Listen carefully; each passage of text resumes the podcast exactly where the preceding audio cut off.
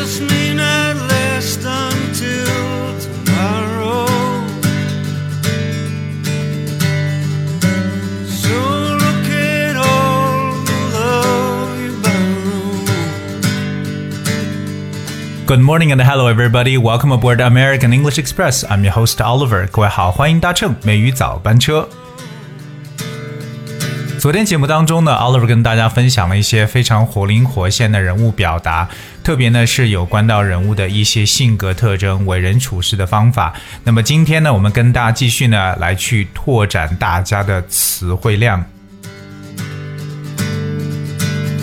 今天跟大家去分享的第一个跟人物相关的一个形容词呢，叫 adaptable。adaptable，a d a p t a b l e，adaptable。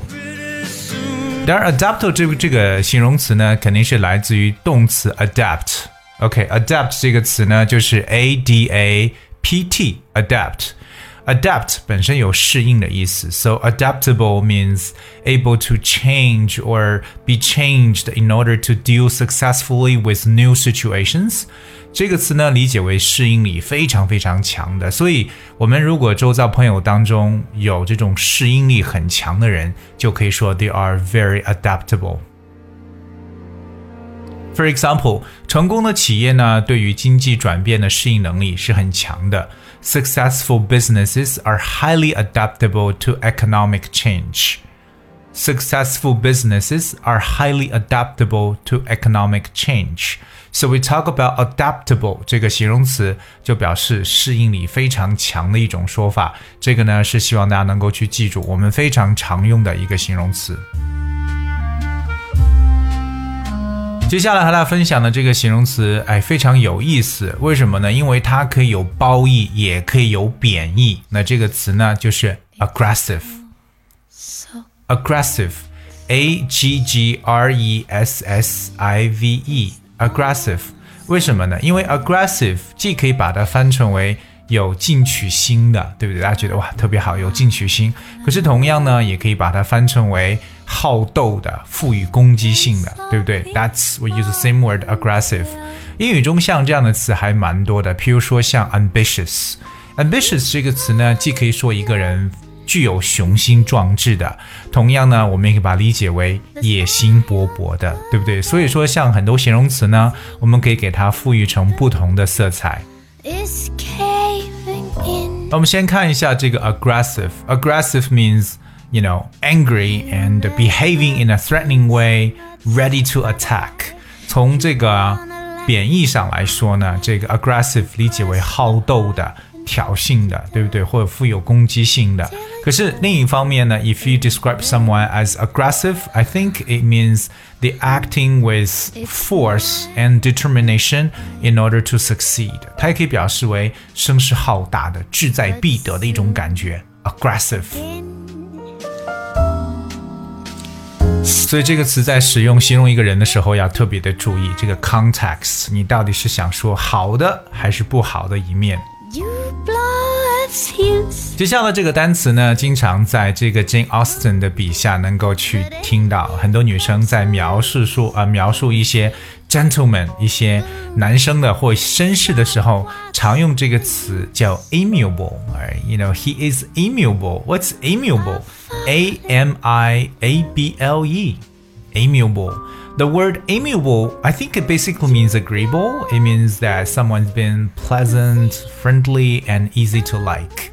在中文中啊，amiable 其实可以理解为和蔼可亲的， 非常亲切友好，给人一种 friendly and easy going and easy to approach，可以说很容易去接近的这么一种感觉。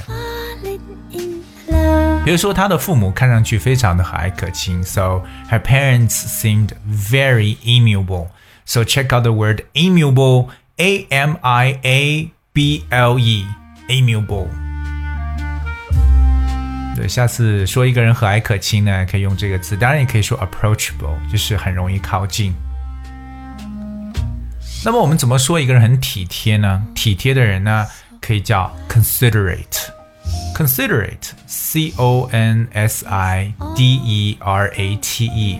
considerate, or sometimes we say thoughtful, thoughtful or considerate 都是一样的意思了。So the word considerate means that someone's always thinking of other people's wishes and feelings. You know, they're careful not to hurt or upset other people. That's considerate.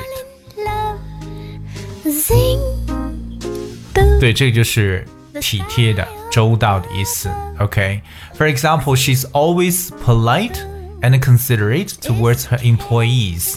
她对他的员工呢总是非常的客气、关心、体谅。She's always polite and considerate towards her employees. you wanna laugh you 我们在形容我们的老板的时候啊，通常好像正面的东西比较少，对不对？常用的一个形容词呢就是 shrewd，s h r e w d，shrewd。What is shrewd？那我说这个词之前呢，大家可以想象一下我们啊、中国非常非常著名的经典的文学作品《红楼梦》当中的人物，这个王熙凤。那如果形容王熙凤的话，她的性格第一个特征就是 shrewd。What's shrewd？就是我们常说非常精明的、很会打算盘的这种人，shrewd。所以常常去形容商人呢，we talk about shrewd dealer，就是非常精明的商人。but if it cuts So the word shrewd means that someone's being clever at understanding and making judgment about a situation。非常精明、非常的精于盘算的人就是 shrewd。 falling in love 可是你要说一个人很狡猾，怎么讲呢？狡猾的话可以用 cunning，c u n n i n g，cunning。我们是不是常说狡猾的狐狸 ，cunning fox，right？So someone's being foxy or cunning 都有一种狡猾的一种感觉。It means like they're able to give what you want in a clever way, especially by tricking or cheating someone。就是一种很奸诈的、狡猾的说法，所以这个词叫 cunning，而我们说到的精明的叫 shrewd，shrewd。Alright， 那接下来和大家去分享的这个词是善于社交的，因为人毕竟是 social animals，right？那所以说比较善于社交的人呢，就叫 sociable。Someone's been very sociable，S O C I A B L E，sociable。我们在英文中有一个表示说一个人善于社交的一个说法，叫 someone's been like a social butterfly，对吧？就是社交蝴蝶 （social butterfly）。Social butterflies refers, I think, mostly to ladies. That someone who's very, very good at socializing with others, you know, especially on social occasions. 当然，对于社交场合当中特别善于去社交的人，that's sociable. Alright, they enjoy spending time with other people. 非常好交际的。 很友好的、很合群的这些人，the sky oh, 在我们中文中说到 sociable，其实有点像应酬的感觉，对吧？很多男人说：“哎呀，都是应酬啊。”所谓这个应酬，就是 you have to pretend the way that you are enjoying the social occasions, right? For for example，比如说我今晚不大想跟别人去应酬，那就可以说嗯 I'm not feeling very sociable this evening. I'm not feeling very sociable this evening，就表示今晚不想跟别人又并跟别人去应酬。那反过来有一个就是不合群的，如果说我很孤僻的一个人，我不愿意去跟人堆挤在一起的，就是一种 anti-social. If you're anti-social, that's A N T I S O C I A L，就是在 social 前面加上 anti 这个前缀 A N T I。我们知道 anti 这个词呢，本身就有一种表示反什么什么的意思。So if you're anti-social or anti-social, some people might say anti-social, it means that you're not wanting to spend time with other people，非常有点儿不合群、孤僻的一种感觉。 so what's 比如说，如果你要是不去的话呢，他们就会觉得你不合群。我们是不是经常这样跟别人去讲话？你要是不去，他们会觉得你不合群了。So they will think you're being antisocial if you don't go. you They will think you're being antisocial if you don't go. boom the devil 而今天跟大家去分享的最后一个词叫 diplomatic。 I like this word diplomatic。diplomatic 这个词呢，跟外交是相关的。我们知道外交官叫 diplomat，d i p l o m a t，diplomat。But diplomatic 它本身可以表示为跟外交相关的，比如说 diplomatic relationships 就是外交关系。But Diplomatic could also mean someone having or showing skill in dealing with people in different situations。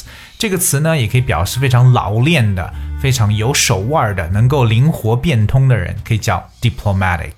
It's all 大家是不是经常听到一些外交部发言人他们的回答特别特别的老练，对吧？特别的圆通，they they they have diplomatic answers，而所以 diplomatic 这个词可以理解为一个老练的这么一种说法。而今天美语早班车呢，Oliver 跟大家去分享了第二部分呢，关于这种人物的一些各种性格特征啊，或者说做事方法的一些表达。这些词汇呢，都需要我们不断的去积累。Alright, I hope you guys will of course accumulate, but at the same time try to use them. Alright, because putting them to use is the only way to sharpen your language skills. Okay, all right, that's all we have for today's show. And finally, I want to share a song, Forever. And hope you guys will enjoy. And thank you so much for your company. I'll see you tomorrow.